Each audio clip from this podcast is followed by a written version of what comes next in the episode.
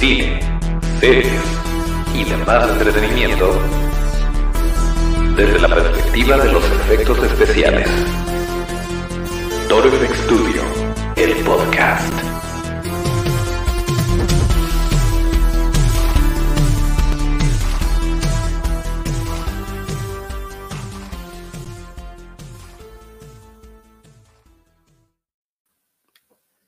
Pues parece que sí. parece que sí, estamos en vivo, estamos transmitiendo completamente en vivo Toro FX Studio, el podcast, el lugar donde hablamos de cine, series y demás entretenimiento desde la perspectiva de los efectos especiales de maquillaje. Acuérdense de nuestras redes, que son arroba FX Studio, esto es arroba FX STU, DIO. Yo soy Toncho Ábalos y aquí me arrancamos con el episodio 119 que es un episodio algo accidentado, la verdad es que sí tuvimos un par de, eh, pues, problemillas por ahí, pero miren, aquí estamos. La verdad es que estuvimos haciendo algunas pruebas para que esto eh, se viera y saliera un poquito mejor, pero miren, a final de cuentas sigue siendo viernes y ustedes tienen su podcast. Eh, acuérdense que nos pueden escuchar o ver todos los martes y todos los viernes a través de la plataforma que ustedes elijan, la que ustedes prefieran para escuchar podcasts y también nos pueden ver en Facebook o en YouTube y si nos lo sigue permitiendo la tecnología, también en Instagram TV. Pero bueno, pues el caso es que ya estamos aquí y el día de hoy les vamos a hablar de... Em, de los eh, errores, así tal cual, como a nosotros no nos salieron las cosas como, a lo mejor como lo habíamos esperado, eh, pues también sucede esto en el cine, y tenemos por ahí dos, tres cosillas que les quisiéramos compartir. Es muy probable que tengamos un invitado, pero no lo queremos cebar, así que, así que lo vamos a dejar abierto eh, para ver si, si realmente sucede o no. Pero bueno, por lo pronto, aquí estamos. Por cierto, em, como les decía, estamos live. Si nos están viendo en viernes 7 de agosto a las 11 de la noche, sí pueden comentar en este momento y por ahí ponemos sus, eh, sus comentarillos. Eh, ah, miren, por ahí está, está Saúl diciendo, aquí andamos. Eh, el buen ingeniero Humberto está diciendo hashtag disolutos. ¿Qué onda, Fer? Bueno, el caso es que sí, tenemos aquí eh, algunas personillas que nos, están, que nos están comentando y tú también puedes hacer lo mismo, estamos completamente en vivo. Pero bueno, les decía de las de las películas que de repente, digo, es obvio, todas las producciones que, que hemos visto en algún momento tienen alguna dificultad, algo que se les atora por ahí. Pero en esta ocasión elegimos una serie de películas eh, y de errores que yo me atrevería a decir que gracias a ellas, por cierto, voy a poner un poquito de, música, a ver si funciona, espérenme ustedes tantito, a ver si funcionó, eh, a ver si me pueden comentar si se está escuchando la musiquita. Bueno, volviendo al punto, les decía yo que está por ahí em, muy curioso el hecho de que estas, estas películas que les vamos a, platicar, de alguna forma son mejores que eh, por, por estos errores que tuvieron, gracias Mariana, eh, de alguna forma son mejores por eh, a causa de todo esto, o sea, que no hubieran sido lo mismo, no hubieran tenido el impacto que, que terminaron teniendo, eh, de no ser por todas estas eh, bronquillas que, que, se les presentaron. El primer ejemplo que les vamos a poner, seguramente muchos eh, amigos FXeros son fans o conocen la vida y obra del kaiju más famoso del mundo y el, el primerito, que es el buen Godzilla.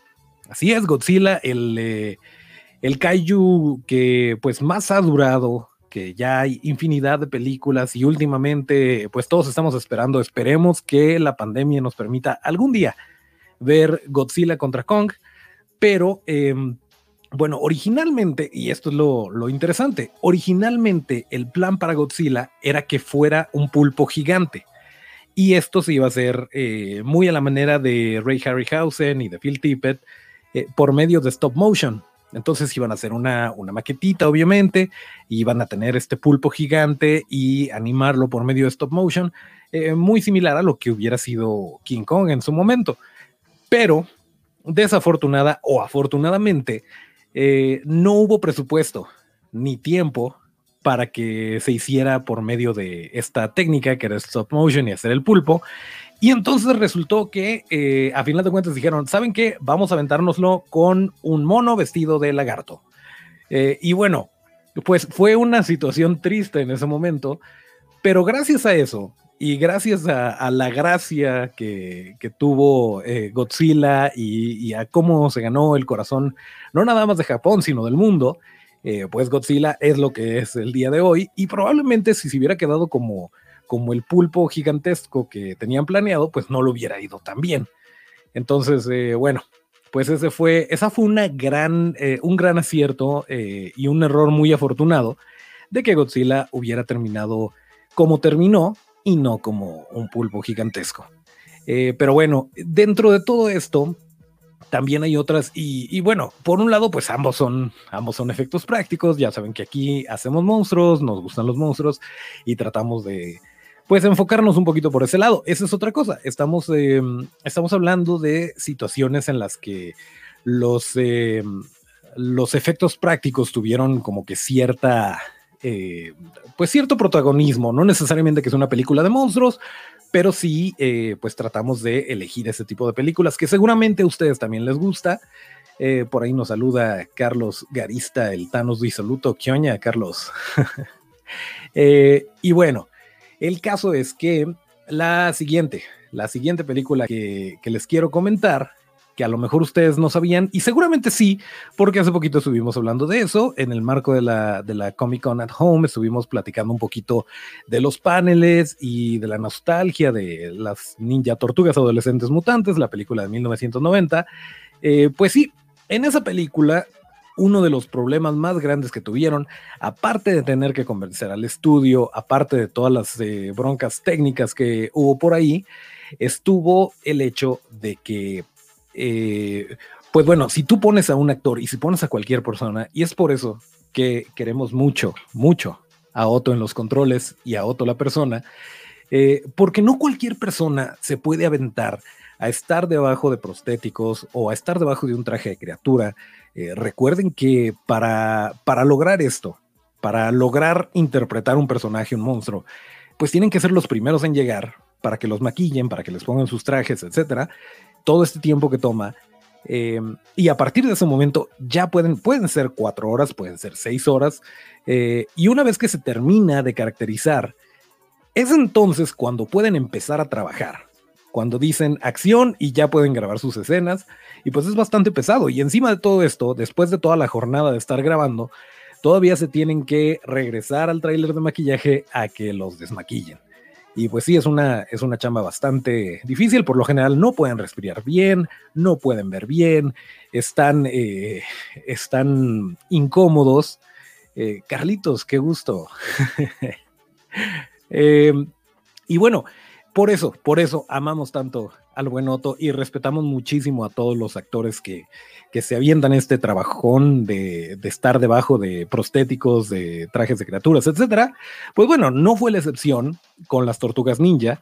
Eh, la diferencia fue que un actor normal o un actor que no está acostumbrado a este tipo de disciplina eh, tuvo, tuvo este tipo de problemas en los que pues de plano no, eh, no, no aguantaban. O sea, el peso del traje de tortuga, el calor, eh, no poder ver bien y encima de todo estar haciendo acrobacias, estar tirando caratazos y estar actuando, porque pues a pesar de que no, no estuvieran diciendo diálogos en ese momento, pues la, la chamba de actuación es incluso mayor, porque tienen que decirlo todo con, eh, con movimientos corporales eh, ya más adelante se agregarían las voces y, había titiriteros haciendo el movimiento de labios, de ojos, etcétera.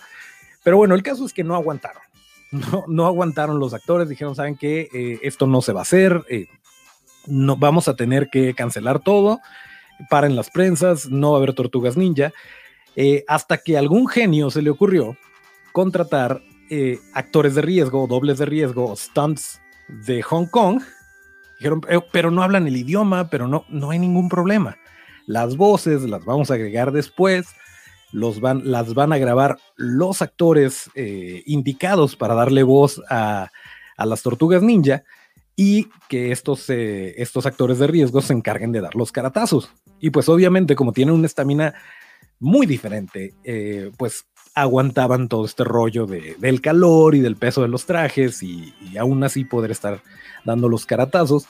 Y yo los invito a que se echen una vuelta por, por esta película, por las tortugas ninja, porque si bien después hubo, eh, pues hubo serie por ahí eh, y ha habido pues de repente como que intentos de revivirla, no estoy hablando de las de Michael Bay, que ese es otro, otro tema completamente aparte, em, sí rescato yo muchísimo, además de Vanilla Ice en la 2 y todo esto, eh, rescato muchísimo que las peleas, las acrobacias, todo lo que se está haciendo, eh, si tomas en cuenta lo incómodo que debió haber sido estar debajo de esos trajes y encima estar dando marometas, estar dando patadas y todo, las escenas de acción se ven bastante dinámicas, muy divertidas, eh, cómo incorporaron lo de los caparazones y bueno, o sea, estamos hablando de 1990 y, esto no se había hecho antes.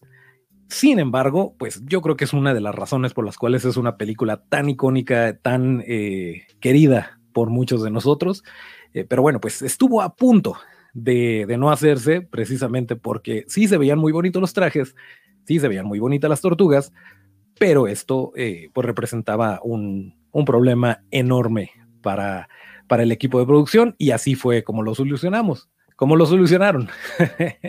yo no estuve involucrado, yo tenía como cinco años.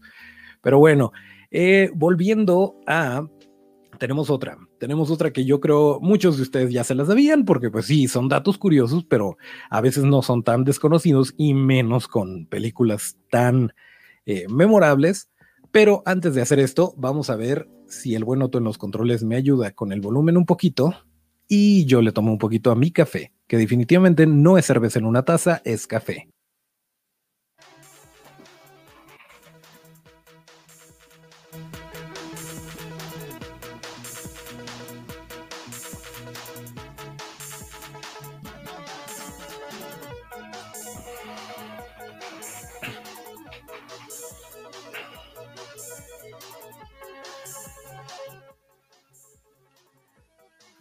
Ok, ya estamos de regreso. Em, sí, no es tan fácil hacerlo en vivo. bueno, seguramente muchos, muchos de aquí, eh, muchos amigos FXeros son fans como nosotros de la saga de Volver al Futuro. Claro, es una de las trilogías mejor escritas y, y más trascendentes de los últimos tiempos. Eh, la verdad es que sí, fue, fue un, eh, un, parteaguas para la ciencia ficción en general.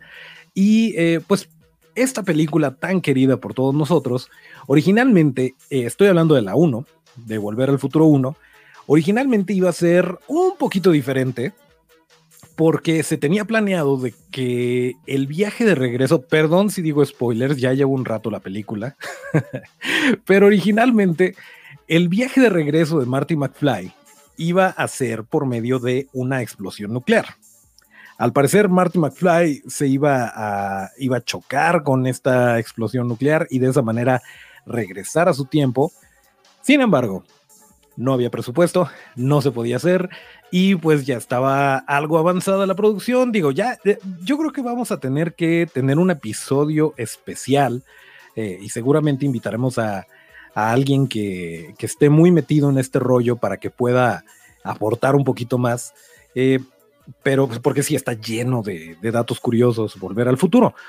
Pero en este caso, pues hablando del regreso de Marty a, su tiempo, sí se planeaba que fuera por medio de una explosión nuclear, no hubo presupuesto y, em, y pues fue ahí donde tuvieron que reescribir el guion, tuvieron que readaptarlo y salió la idea de la torre del reloj y de la tormenta y de, todo esto. Y así fue como tuvimos una de las escenas más icónicas, más memorables de Volver al Futuro. Un saludote al señor don Ernesto Ortiz de Rosas, que nos está saludando por ahí, eh, por medio de Facebook. Ay, hubo comentarios de Facebook y de YouTube. Qué bonito, me acabo de dar cuenta. Ah, sí, por cierto, estamos en vivo en YouTube y en Facebook. Así es. ¿Por qué? Porque podemos.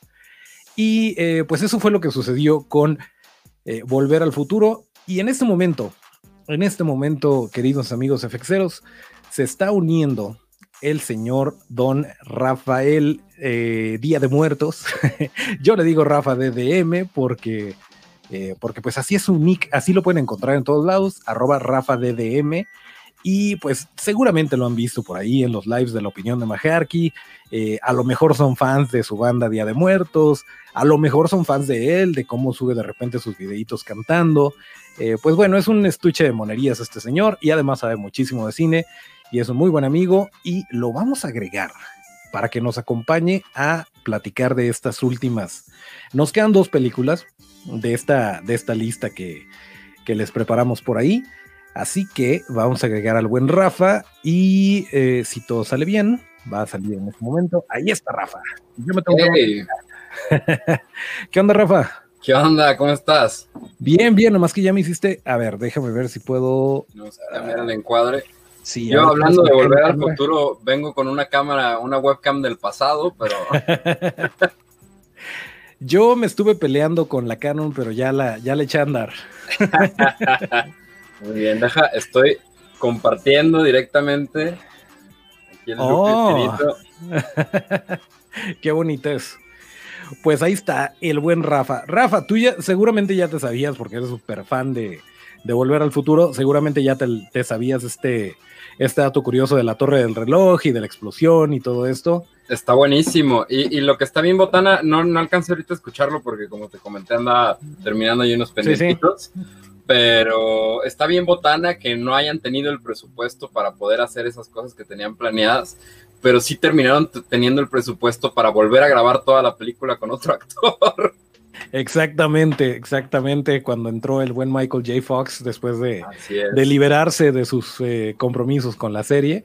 Eh, sí, te digo, es, es un, y, seguramente vas a ser el primero al que, al que le mando la invitación si, si hacemos uno especial de, Volver al Futuro, porque hay infinidad, en las tres películas hay infinidad de datos curiosos y, de historias bonitas realmente, o sea, de historias de éxito, porque aparentemente podría, podría parecer un error y también es lo mismo con, con las anteriores, podría parecer, híjole, es que no tenemos lana, es que no salió como yo quería, y a final de cuentas termina siendo mejor y termina siendo un hitazo muy probablemente o en gran medida gracias a este tipo de, problemillas. Entonces, pues mira, eh, si tú estás por ahí grabando tu, primer largo o tu corto o lo que sea y te están saliendo malas cosas, a lo mejor, a lo mejor uno de esos errores o, uno de esos problemas son los que le da el, el sello de distinción a tu proyecto. Ay, Lolita Yala.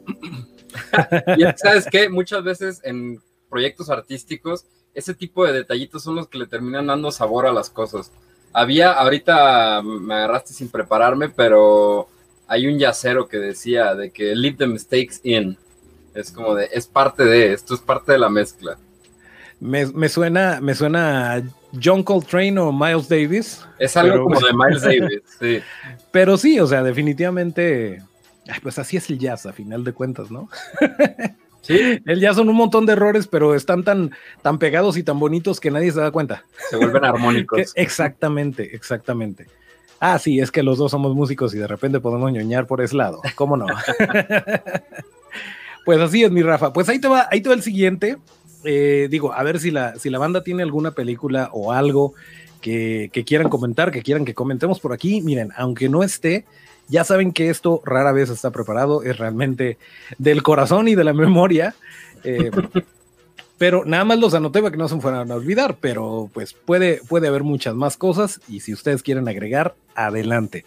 Pero bueno, eh, no sé si tú, seguramente sí, eh, no sé si tanto como nuestro santo patrono Guillermo del Toro, pero, pero seguramente eres fan o, o aprecias la vida y obra del señor Don Alfred Hitchcock, por supuesto. Eh, pues bueno, el caso es que seguramente te acuerdas de la serie de Alfred Hitchcock, de Alfred Hitchcock Presents, que, era esta, esta serie de tipo La Dimensión Desconocida, que, que eran pequeñas historias, que salía su silueta y todo, y, y él presentaba... Eh, sí, sí, sí, temazo.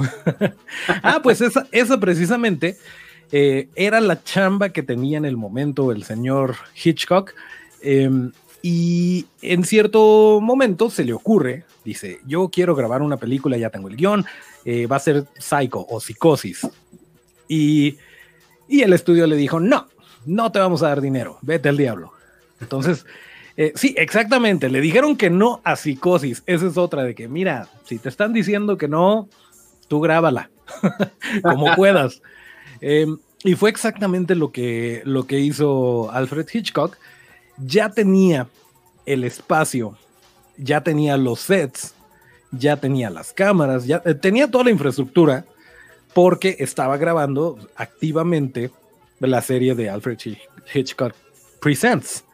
Y eh, dijo, pues sabes qué, aquí mismo, así, con lo que traigo, voy a grabar mi película de Psycho o de Psicosis. Y así fue como se la aventó. Ahora, esto, además de ser pues, algo que suena muy inteligente, era muy raro. Es raro que con el equipo y con todo lo que tienes para una serie, eh, te avientes un largometraje. Pero mm, pues no cualquiera es Alfred Hitchcock. y, y, gracias a esto, yo me atrevería a decir que le dio ese look eh, Hitchcockesco que redefinió el horror, que redefinió el cine, que se ha estudiado hasta el cansancio. Y en una de esas, hasta involuntariamente, fue como, fue como salió, pues, porque digo, el señor era un genio, definitivamente.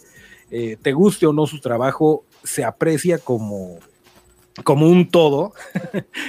pero, pero pues, se, me hace bien curioso el hecho de que, híjole, qué mala onda, me, eh, no me quieren dar dinero para mi película. Y que de repente haya tenido este momento de eureka de, oye, pero es que ya tengo todo esto aquí. Y si me la viento. y pues pues qué bonito, qué bonito porque eh, independientemente de eh, Bates Motel, la serie, de la secuela, de lo que gusten y manden, la película, sí, sí, sí, pero la película de Psycho, la original, es un clásico por donde lo veas. Te guste o no, no te puedes hacer un lado, es Psycho o Psicosis. No sé, y, esa, eh, no sé si tengas algo, algo que agregar, algo que a lo mejor se me está olvidando, porque pues de repente. Yo no me sabía, no me sabía este dato de que había sido una, una producción tan, tan incidental en, en, la, en la creación de esto. Yo tenía la idea que había sido una película, o sea, la ves y nunca te esperarías que esto fuera una película tan improvisada, por así decirlo. Está impresionante. No, y precisamente eh, yo soy muy fan, por ejemplo, de ver el, comentario del director, no en todas las películas, en las que, en las que me gustan, las que colecciono en físico, eh, y es por eso, es algo que hasta el momento el streaming no te lo da, o muy rara vez te lo da, em, pero yo precisamente también por eso colecciono en, en físico, porque veo el detrás de cámaras, porque veo cómo hicieron los monstruos, cosas por el estilo, eh, y el comentario del director de repente, pues se siente bien bonito. Es como si te estuviera platicando tu compa. Ah, mira, ahí ese día eh, se fue la luz y tuvimos que grabar afuera y por eso la escena se ve así. Termina viéndose increíble, ¿no? Que jamás se le hubiera ocurrido si no se iba la luz ese día en el set. Em, y, y, en este caso, pues sí, o sea, te lo puede decir cualquier, eh, cualquier cineasta que tuvo problemas. Lo dice Guillermo del Toro. Si todo te está saliendo bien, algo estás haciendo mal. o sea, siempre tiene que ser eh, una serie de, tragedias, de eventos que, se te estén poniendo en contra y tú tienes que seguirle. Pues definitivamente es algo que, el señor Hitchcock se sabía muy bien. Y, y, sí, pues ahí entra su genialidad de que estuvo accidentada. Todas las producciones están accidentadas de alguna manera u otra, pero esta pues era como el bebé de Cleo en Roma, ¿no? O sea, estaba muerta antes de nacer y y aún así, pues le, imprimió vida y dijo, vámonos, vamos usando eh, todo, todo el equipo que ya tengo a mi disposición antes de que me lo quiten y se avienta el clásico que fue, que fue Psycho. Y creo que hay una... la fecha es mi favorita de Hitchcock, ¿eh? Eh, pues yo estoy hasta la fecha, pues ya no hay más. Pues, Quién sabe si saque otra, porque a mí me gustó mucho esa con, con esta, con Scarlett Johansson. ah, para quien no la agarró, estamos hablando de, eh, de la película, la biopic que sacaron ah, con Sir Anthony Hopkins. Sale Sir Anthony Hopkins eh, caracterizado increíblemente por KNB eh, y, sale Scarlett Johansson. Sí, sí. Pero, ¿no la has visto? No, no soy tan fan de las biopics, pero Fíjate que yo soy muy fan de Anthony Hopkins y soy muy fan de KNB. Yo ah, realmente. KNB Y de Scarlett Johansson también. Pero realmente fui eh, a esa película sin expectativas. No era tanto por ver la, la, vida y obra de Alfred Hitchcock, sino era, voy a ver a Anthony Hopkins con un montón de prostéticos eh, y luciendo como, como Alfred Hitchcock. Y eso fue como que lo que me, me, llevó. Y la verdad es que la película no es mala. Yo tampoco soy muy fan de las biopics. Eh, no he visto la infinidad de biopics que han salido de. de eh, ay, tu tío, el de Apple. ah, de Steve Jobs. De Steve Jobs, ajá. Ni, ni la de la red social de Zuckerberg y este. Y su amigo. sí, sí, sí. O sea, estas eh, no, las, no las he visto pero, pero esa en particular, pues sí, la fui a ver por el maquillaje y por todo esto. Y la verdad es que se, se, se rifaron. Dice, dice, ¡ay! Amiga en común. la Carito dice que yo mega fan de Johansson for Life. Es correcto, Carito. Sí, pues cómo no hacerlo. Pero bueno, tengo una última, don Rafa, y ya después, este, pues tú dirás si quieres agregar algo, algún datillo curioso, si algún amigo FXero nos quiere nos quiere echar la mano, pero pues tú sabes, y si no lo sabes, los amigos FXeros lo saben, y si no lo saben, pues no han estado escuchando. pero eh, mi película favorita de todos los tiempos es Terminator 2, El juicio final, pero no voy a hablar de esta. voy a hablar de, eh, pues es que sin Terminator no habría Terminator 2. Em, y y curiosamente, digo, hay, hay infinidad también. Terminator se merece, yo creo que un, una serie de como 10 episodios, eh, nada más hablando de, precisamente datos curiosos y detalles de la producción y todo eso. Pero algo está por ahí como que causando his. Como si un mm. perro estuviera mordiendo el micrófono. Pero bueno. Yo, a ver, déjame pongo en mute. Pues mira, yo no estoy tocando nada. ah, pero bueno, decía eh, Terminator, una joya del señor James Cameron. Eh, empezó, digo, originalmente pues Arnold Schwarzenegger no era Arnold Schwarzenegger, eh, se llegó a considerar a O.J. Simpson, pero dijeron, no, no tiene cara como de que mate a alguien. Yo creo que historia real, 100% real. y, y bueno, o sea, alrededor de todo esto, pues sí, terminan contratando al austriaco. Oye, pero es que habla bien raro, no habla bien buen inglés, este, tú ponlo. Y terminó siendo el papel que definió la carrera del gobernador Arnold Schwarzenegger. Em, y también, pues uno, por cierto, excelente trabajo de Stan Winston Studios, excepto la escena del baño. Esa no envejeció muy bien, donde se está como que arreglando el ojito Ah. No, no, no está. la verdad, la, verdad no. Le tengo cariño, la verdad. Yo también le tengo muchísimo cariño, pero reconozco que no aguanta también el paso del tiempo. Em, pero bueno, una gran, gran película que no tenía permisos para filmar.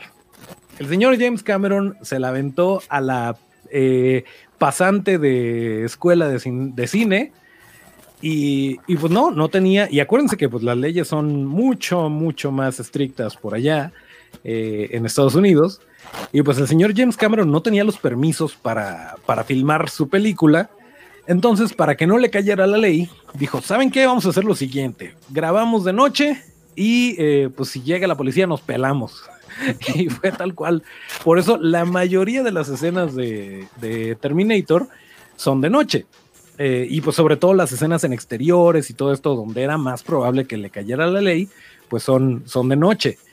Y encima de esto, eh, que por cierto, esto no es algo tan raro, ¿eh? De repente, eh, hay, hay películas, ha habido películas, ya hablaremos de ellas, pero ha habido películas en las que, ¿saben qué? Quiero esta locación y no puedo conseguir el permiso.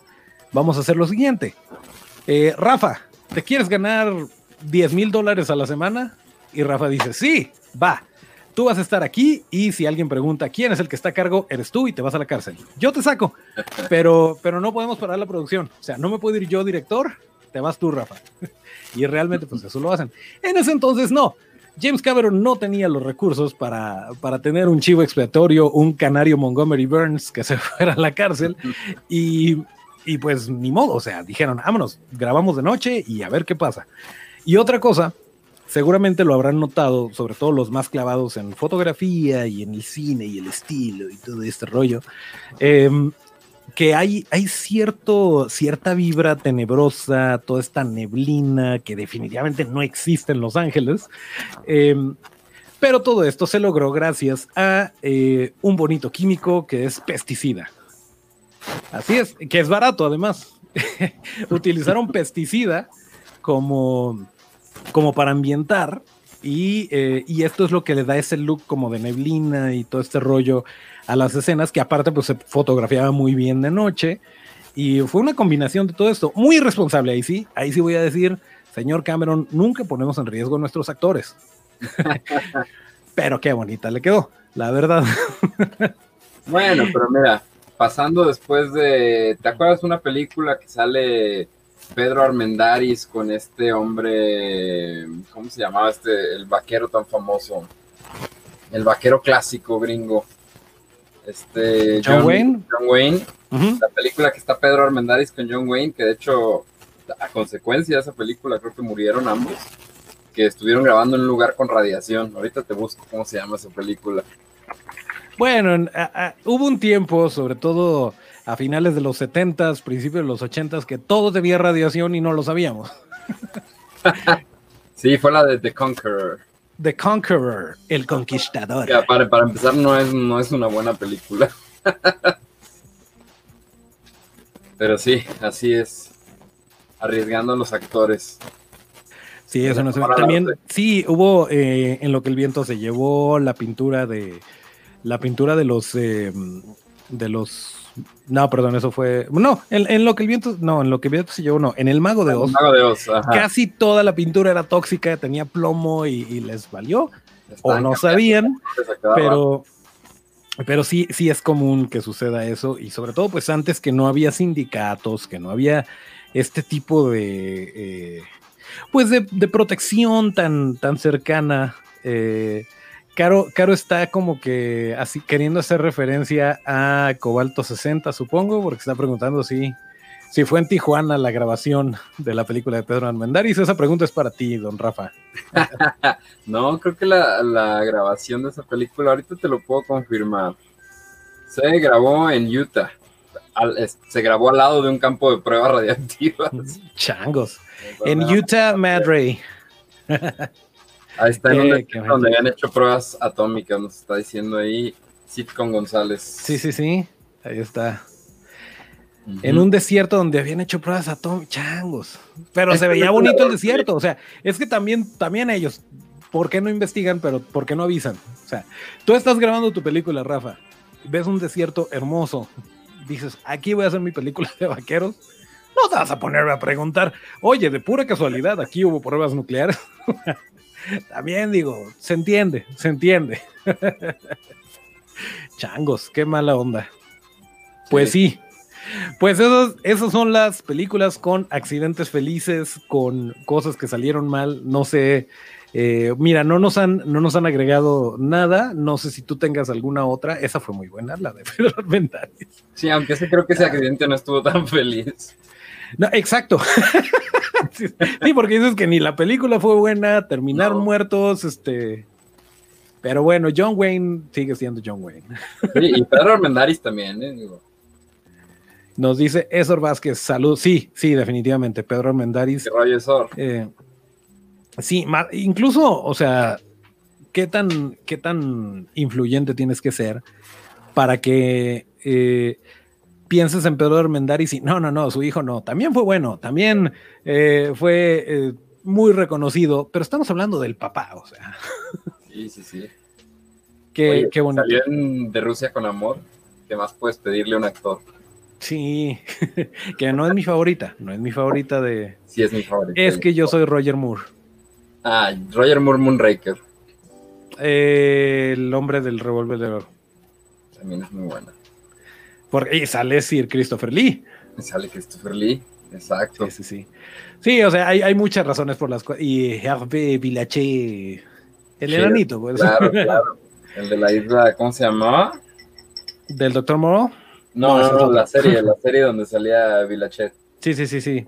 La isla de. La isla fantástica o, la del avión. Sí, sí, sí. sí pues seguro hay, errores, hay errores felices en todas estas producciones que estamos comentando, nada más no estamos seguros si. Y mira, estoy de acuerdo con ese comentario. ah, sí, sí, sí. O sea, errores felices hay, pero, pero bueno, estos, estos se me hicieron muy interesantes porque a lo mejor eh, tal vez con excepción del de Volver al Futuro, a lo mejor no se les había dado tanto, tanto eco. Eh, y pues sí me pareció como que, que, valía mucho la pena hablar de estas cosas, sobre todo porque se pues, involucran monstruos y todo, todo ese rollo, todas esas cosillas de las que hablamos por acá. Em, y yo creo que em, yo creo que ya eh, sería todo lo que tenemos para, para este bonito episodio que quiero decirte y quiero comprometerte entre los amigos efexeros, señor Don Rafa de DM, que eh, pues que le caigas otro día y que hablemos de otras cosas así como que más densas, más, eh, más de nicho a lo mejor. Em, pero, pero bueno, pues eh, te agradezco muchísimo que le hayas caído al live, que, que hayas compartido. Muchísimas gracias por invitarme, yo encantado. Y muchas gracias a, los que se conectaron, lo, van a poder ver, lo van a poder compartir con sus amigos, eh, para que digan, ah, mira, tú que eras bien fan de Godzilla, antes iba a ser un pulpo, y entonces se lo compartes y ya va a ver qué onda con, qué onda con Godzilla, que bueno, no tenemos más que amor eh, para todas las películas que mencionamos aquí, por eso es que se habló de ellas, pero eh, pues bueno, es, una, es una especie de mensaje positivo el decir, mira, a lo mejor ahorita estamos teniendo broncas eh, porque estamos encerrados, porque no hay producciones, porque X, Y, Z, pero eh, pues en todos niveles y en todo momento eh, ha pasado y de alguna manera las cosas se han acomodado, las cosas terminan saliendo bien. Entonces, mira, mientras no estés en un terreno infectado por radiación, pues vaya, no se puede poner tan, tan mal. Dice Saúl Uskanga que hablemos de Chernobyl, que, está muy ad hoc al tema final. Eh, estoy de acuerdo contigo, Saúl, pero eh, de Chernobyl hay muchas cosas, se han hablado aquí en este bonito podcast, eh, pero no necesariamente, yo creo que Chernobyl fue una producción bastante cuidada y bastante eh, profesional y, vaya, todo estaba medido. Para empezar, HBO no se avienta a producirte algo o a, ponerle su sello a algo que no esté completamente eh, con pies y cabeza, con excepción del Snyder Cut. Este, pero en eso anda, en eso anda, ya lo veremos. Em, pero sí, o sea, Chernobyl tenemos que, tenemos que hablar eh, largo y tendido del maquillaje, de la serie, digo, lo hablamos en su momento realmente, o no sé si no se refiera necesariamente a la serie, si se refiere al suceso de Chernobyl, que yo de ninguna forma, eh, de ninguna forma lo consideraría un feliz. No, bueno, el accidente sí nos, dio series, sí nos dio cosas bonitas, pero no, no creo pero que. Pero mira, viendo lo de la producción de HBO, un accidente feliz es que le pusieron toda su fe al escritor de Hangover 3 e hizo la serie de Chernobyl. ¿Quién se lo hubiera esperado? Sí, sí, sí. Sí, y, vaya, no, no conozco, te voy a ser muy sincero, antes de eso, no conozco muchísimo el trabajo de, de Hildur Gunadottir, pero fue la que diseñó el sonido. Ok, ok. Pero después de, después de Chernobyl se gana el Oscar por 1917. Wow. O sea. increíble el sonido de Chernobyl. Sí, o sea.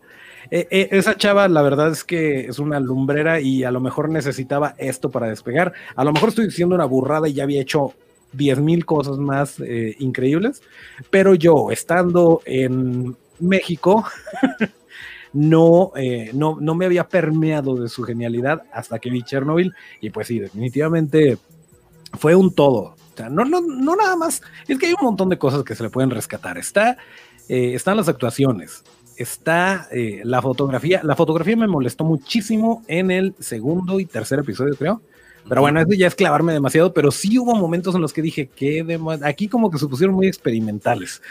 Eh, pero, pero, o sea, las actuaciones, el, eh, este señor Skarsgård, el papá de, Pennywise, eh, Stellan Skarsgård. Stellan Skarsgård. Sí, o sea, no manches, actorazo.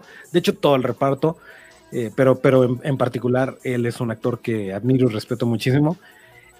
El sonido, el maquillaje, o sea, no, para donde voltearas era, era una genialidad. Y hubo a quien le aburrió, se vale, se vale también. Pero como pieza audiovisual, es una chulada. Em, Ernesto pregunta qué, qué tal de Dark. Te voy a ser muy sincero, Ernesto, no, eh, no he visto Dark. Vi creo que los primeros cinco capítulos y no es porque no le haya entendido, es que siento que merece darle su tiempo, su momento y su lugar y es por esto que no, no he tenido oportunidad de, concentrarme y, y, apreciarla en toda su magnitud. Sé que es una genialidad, eh, he visto de repente cositas por ahí. Eh, dice Carito, yo también soy básica, Carito. Este, dice que ella es básica y que le encantó Chernobyl. a mí también. La verdad es que a mí también. no está tan básico. Pero bueno, eh, y de Dark, pues sí, o sea, hay, infinidad de cosas que, se tienen que hablar, pero no me siento con autoridad moral porque no, no la he visto completa. Eh, misma razón por la cual no he visto Umbrella Academy temporada 2. Eh, no, necesito estar así como que bien dispuesto. No puedo estar así como que haciendo otra cosa y medio viéndola de reojo. Creo que se merece toda mi atención. Y es por esto que de repente voy retrasando el, el ver una película o el ver una serie porque, porque se merecen así como que toda tu atención. Hay otras que sí puedes poner como que de, refilón, pero, pero esa no. Eh, me comenta la primera dama que vimos la primera temporada. Tienes toda la razón, Chaparra. Vimos la primera temporada de Dark nada más. Eh, pero y no... atención en cinco nada más al sí. pues son como cinco, ¿no? 15 capítulos de la temporada. pues sí, eso fue, eso fue lo que, lo que alcanzamos a, a ver, pero en su momento, en su momento. De repente pasa que les recomendamos series que a lo mejor ya se habían olvidado, eh, porque no nada más hablamos de, cosas recientes aquí, o sea, y lo acabamos de comprobar.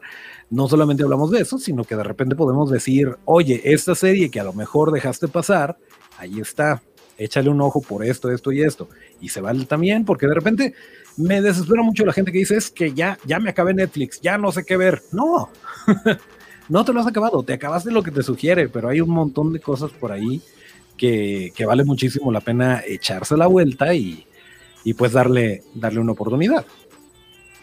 Así es. Pues ya está, mi querido Rafa de DM. Eh, no sé si quieras, si quieras agregar algo antes de que, de que cerremos. Eh, eh, pues ya dije tus redes, ya dije tu banda. Si tienes otra cosa que quieras, eh, no, mira que ahora estoy vendiendo gorditas, adelante. no, no, pues nada más agradecerte de nuevo la invitación. Este, siento que lo siento que llegué un poquito tarde, pero estoy encantadísimo de volver a, participar aquí en algún otro tema contigo. Hecho, definitivamente lo, hacemos y se arma. Dice Saúl Luscanga que qué opinamos de la serie de The Hundred. Yo, la, empecé a ver, yo la empecé a ver, me gustó muchísimo, pero me pasó lo mismo. Eh, y me, la habían recomendado muchísimo y este y la quise, la quise ver. Eh, pero nuevamente es una de esas series que, que, no puedes, no puedes estar haciendo de cenar y medio viéndola. O sea, es una. Eh, y me parece una falta de respeto a toda la gente que, le echó ganas escribiendo el guion y todo esto y haciéndolo tan. Eh, eh, retorcido, no, no, no retorcido, rebuscado. no me parece bien el, ay, pues medio la vi. Y, luego por eso dan malos reviews, porque, porque dicen, es que no la entendí, pues es que no la viste realmente. Entonces, por eso, por eso prefiero decir, no vi The, the 100 la voy a ver en algún momento y ya dar mi opinión. Pero sí, la verdad es que es de esas, es de esas que vale la pena, vale la pena echarle un ojo con calmita. Em, dice Carito que le mande saludos a tu mamá, me imagino se refiere a ti, eh, Rafa. Saludos, mamá. Eh, por si las dudas, hola mamá. Em, y que, ¿qué tal Mindhunter? Mindhunter es muy buena serie. Mindhunter es la de... La de Fincher. Ya, ya, ya, ya, no, tampoco, tampoco. Y mira que, Mira que Fincher y yo, amigos personales, pero la verdad es que no, no he tenido chance. Sí, definitivamente qué gran idea de Eli Lua Ábalos, que definitivamente no es mi esposa, ni tengo aquí como 10 metros. Un live de series para seguir en cuarentena. Definitivamente. Muy buena idea. Rafa, ¿jalas? Apuntadísimo. Hecho. Pues miren, este no es un formato, eh, sí de repente hacemos lives, sí de repente eh, tenemos, em, tenemos cosillas, pero dice Caro que, que y Lua se ve que es fan, sí, es chida, nos cae bien. Em, sí, sí, definitivamente em, esto, esto lo tenemos que hacer eh, más seguido, es una de las ventajas de la, de la cuarentena. El, podcast live ya lo había pensado, ya se había intentado en alguna ocasión, pero había ciertos problemitas técnicos. Pero bueno, esto se va a quedar en Spotify, en Apple Podcasts, en donde quieran escucharnos, en Evox, se va a quedar en YouTube, se va a quedar en Facebook.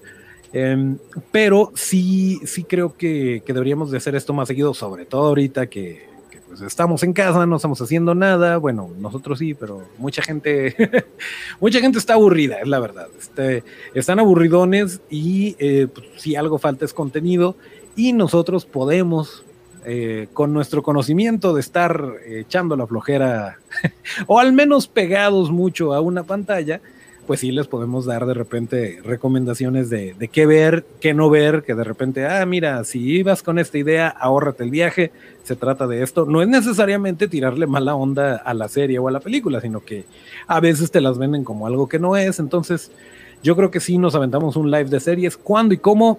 Chequen las redes y les vamos a decir cómo y cuándo y les vamos a poner por ahí la foto de Rafa para que jale likes. Este. por cierto, por cierto, por cierto, antes de cerrar, eh, en el episodio anterior les dijimos, ay, ¿dónde lo tengo? Bueno, no lo tengo a la mano, pero aquí está. En el episodio anterior, ahí no se ve porque estamos divididos en pantalla. En el episodio anterior les dijimos cómo se pueden ganar un cubrebocas de abrazacaras de Facehugger hecho por nuestros amigos de Vertebra Studio.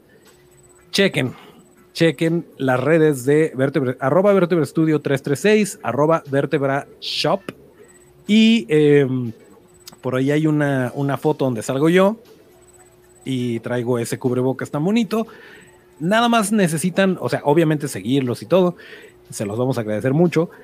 Y necesitan comentar eh, arrobándonos. ToroFX Studio me va a regalar un cubrebocas y listo, ya están participando. Esto se acaba la próxima semana se acaba, no es cierto, se acaba el 17. El 17 de agosto vamos a, vamos a hacer este, el sorteo, probablemente lo hagamos live. Este es el cubrebocas. Mi equipo de producción me lo facilitó. Está bien bonito, la verdad. Y ¿Y por qué? ¿Por qué no es un... ¿Por qué Toro FX Studios? Si ustedes hacen cosas, porque ya estaba hecho y porque les quedó bien bonito, porque no somos cangrejos. Si nuestros amigos y colegas lo están haciendo, pues los estamos promocionando porque los queremos mucho. Eh, y bueno, esto es para toda la República Mexicana, se lo pueden llevar. Em, los gastos de envío corren por nuestra cuenta, no les vamos a cobrar nada. Si tú ganas, yo te lo mando a Huacalpa Sí, está en México.